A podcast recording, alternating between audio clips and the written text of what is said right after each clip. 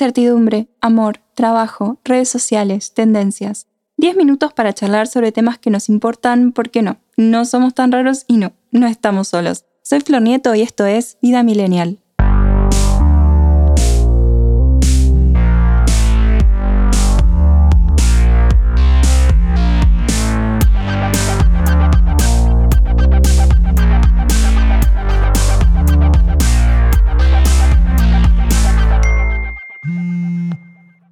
Millennials, ¿cómo están? Bienvenidos a un nuevo episodio de este podcast original de ADN Sur.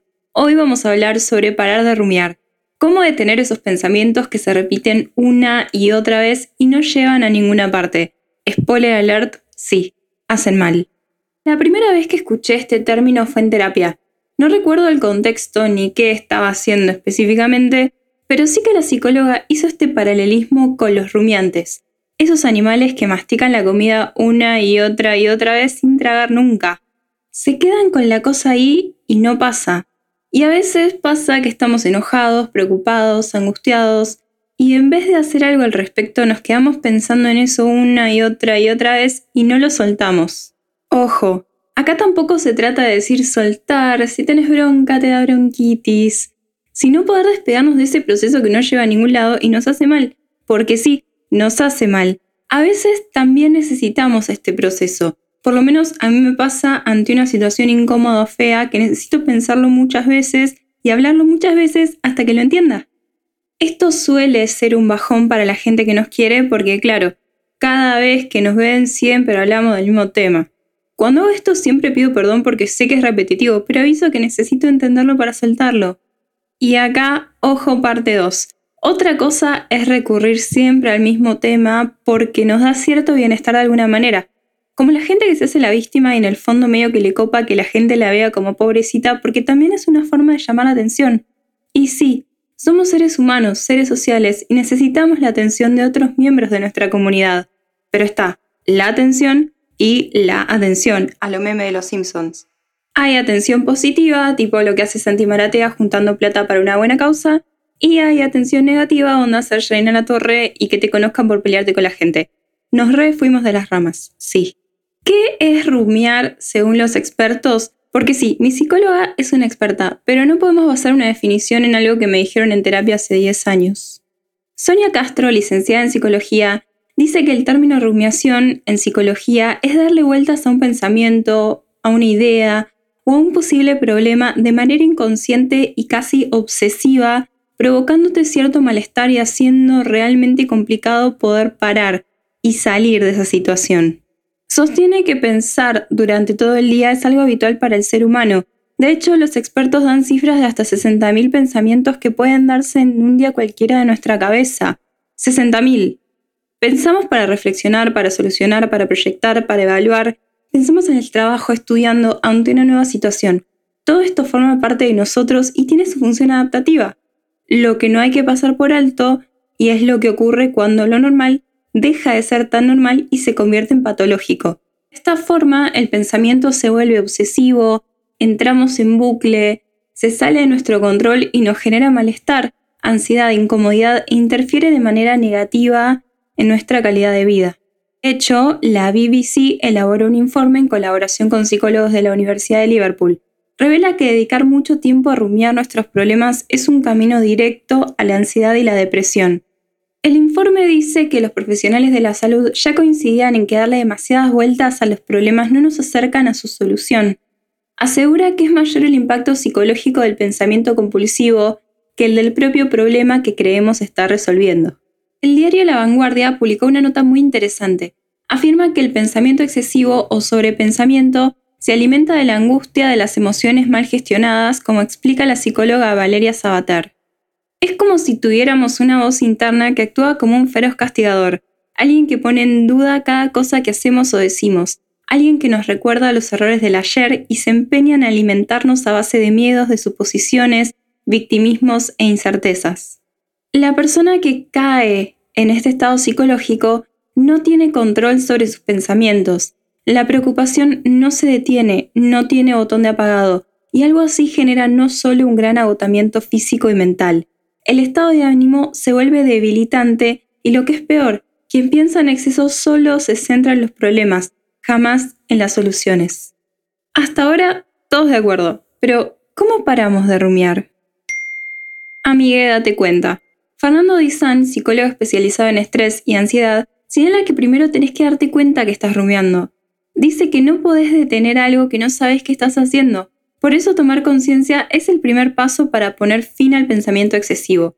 Comenzá a prestar atención a lo que estás pensando. Cuando notes que estás repitiendo eventos en tu mente una y otra vez, o que te preocupas por cosas que no podés controlar, reconoce que estás comenzando a rumiar de nuevo y esto no te traerá ningún beneficio. Acá es importante medio tener el termómetro activado porque sí, nos podemos dar cuenta o quizás pedir ayuda o preguntarle a alguien de confianza, che, estoy hablando mucho de esto, ¿está bien que hable mucho de esto? Quizás esa persona pueda cantarte la justa o quizás no. Quizás te ayude siendo brutalmente honesto o quizás te justifique, pero ese cuestionamiento sirve para empezar a solucionar el problema de darle vuelta siempre a lo mismo. ¿Y después qué? Distraerte. Sí, pensar en otra cosa no resuelve el problema, pero pensar excesivamente y enroscarte tanto tampoco. Dizan sostiene que cuando te das cuenta de que estás rumiando, es importante que encuentres una distracción que pueda romper tu ciclo de pensamientos Mira a tu alrededor y elegí otra cosa que hacer sin considerarlo mucho. Por ejemplo, llamar a un amigo familiar, hacer las cosas de la casa, no sé, meter una tanda en lavarropa, ver una película, dibujar, leer un libro, salir a caminar, hacer ejercicio. No importa lo que hagas, solo distrae tu cabeza o activa tu cuerpo. El psicólogo José Manuel Garrido también apoya esta sugerencia y tiene un porqué. Debido a la naturaleza adictiva de las reflexiones intrusivas, una buena forma de romper el encanto irresistible de nuestra rumiación es pararla de golpe. En concreto, debemos intentar atraparnos a nosotros mismos tan rápido como nos sea posible en cada ocasión y encontrar la manera de extraernos para ocupar nuestras mentes en algo que no sea el centro de nuestras reflexiones. Ya sea mirando una película, haciendo ejercicio, resolviendo un crucigrama o jugando al Tetris, cualquier cosa que nos obligue a concentrarnos nos obligará a dejar de rumiar con el tiempo, el hecho de evitar la reflexión y por lo tanto no reforzar su atractivo hará que la necesidad de rumiar disminuya. Entender por qué hace mal.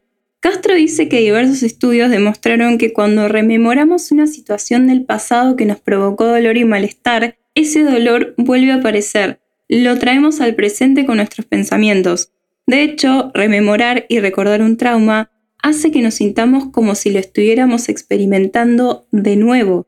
El psicólogo Javier Wicks, autor del libro Pensar no es gratis, asegura que al pensar influimos en nuestra química cerebral y los pensamientos no son neutros, porque al estar construidos con imágenes, sensaciones y voces que actúan como estímulos para nuestros estados internos.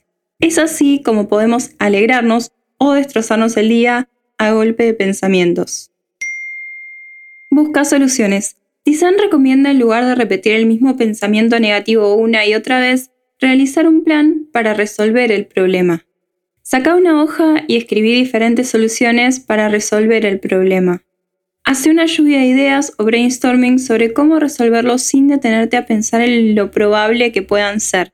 No te edites en este momento. Recordá que no estás solo. Si no puedes pensar en muchas soluciones, podés pedir ayuda a tus amigos, colegas o familia. Después, revisa tu lista de tareas y filtra las más realistas. Elegí aquella solución que puedas intentar más rápido. Tal vez no resuelva el problema 100%, pero te va a ayudar a dar el primer paso. Aprovecha este impulso y seguí con la siguiente solución. Seguí así hasta que resuelvas tu problema. Hacer esto interrumpirá tu rumiación. También te va a ayudar a sacarte de la cabeza este pensamiento negativo una vez por todas. Busca ayuda profesional. A veces podemos solos y a veces no, y está bien. Como cuando nos duele una muela vamos al dentista, cuando nos sentimos mal vamos al psicólogo. Sí, yo te puedo contar qué hice los profesionales, te puedo contar lo que me pasa, capaz encontramos puntos en común y capaz no. Pero tan solo soy una persona en Internet. Como siempre decimos por acá, un podcast no reemplaza terapia, un video de YouTube no reemplaza terapia, ni siquiera el libro de un experto reemplaza terapia porque no hay dos vidas ni dos casos iguales y mereces invertir en estar bien. Finalmente, el psicólogo José Antonio García Higueras, lo leo así porque tiene nombre de galán de telenovelas y no se me crió Talía, resaltó cuatro leyes del pensamiento que debemos tener en cuenta para no caer en un comportamiento problemático. 1.